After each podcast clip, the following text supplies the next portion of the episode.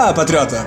Como todos sabemos, a nova era Jair Bolsonaro é uma pororoca louca de profecias, alucinações e ocasionalmente notícias.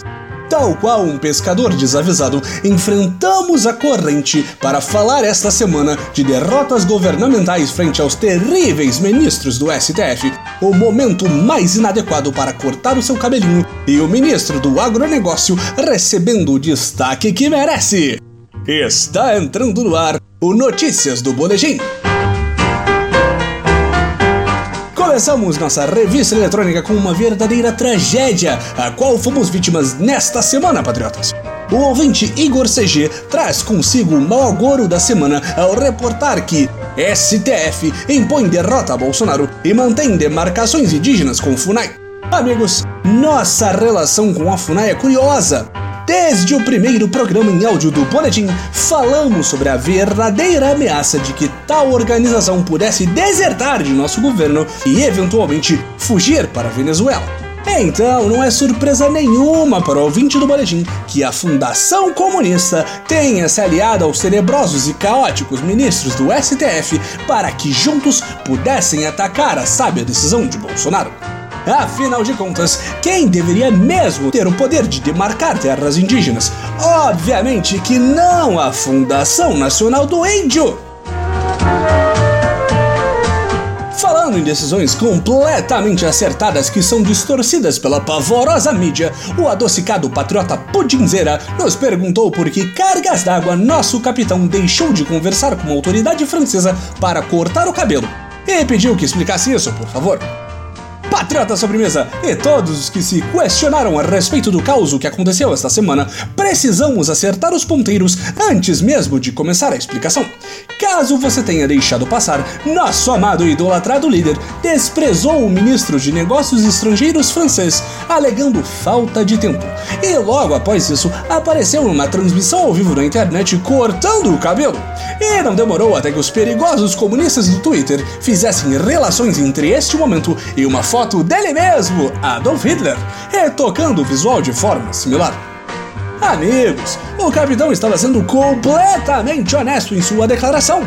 O corte novo era parte integral das negociações com o representante francês que Bolsonaro criticara por ter se encontrado com perigosas ONGs. O cabelinho de pintor fracassado do século passado era para mostrar que a nova era não está aqui por acidente ou incompetência. É um projeto completamente proposital, amigos. Se Hitler caminhou pelas ruas de Paris, evocar seu visual relembra os perigosos franceses de que eles têm uma Guiana deles aqui do lado, dando sopa. Aportando essa edição do Notícias do Boletim, temos a contribuição do Divino Patriota que prova que Deus é por nós. Diretamente dos céus, vem a notícia da arroba o Arcanjo Miguel. The Economist aponta risco à Amazônia e pede reação mundial a Bolsonaro. Como é comum a todo veículo de comunicação, a revista britânica sempre foi extremamente crítica de nosso capitão, com capas breguíssimas sobre os riscos de um governo neopentecostal conservador sem nenhuma capacidade de gestão e outras matérias completamente distantes da realidade. Dessa vez, o destaque foi para nosso sinistro do agronegócio. ministro do Meio Ambiente.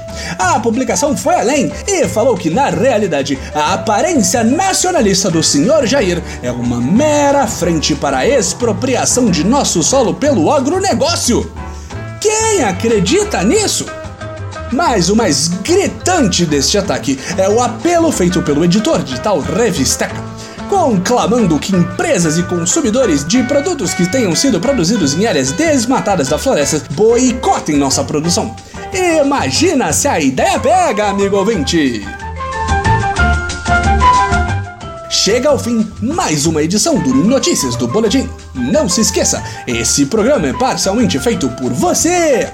Tem uma notícia maravilhosa sobre a nova era, comentário ou pergunta para a voz do boletim?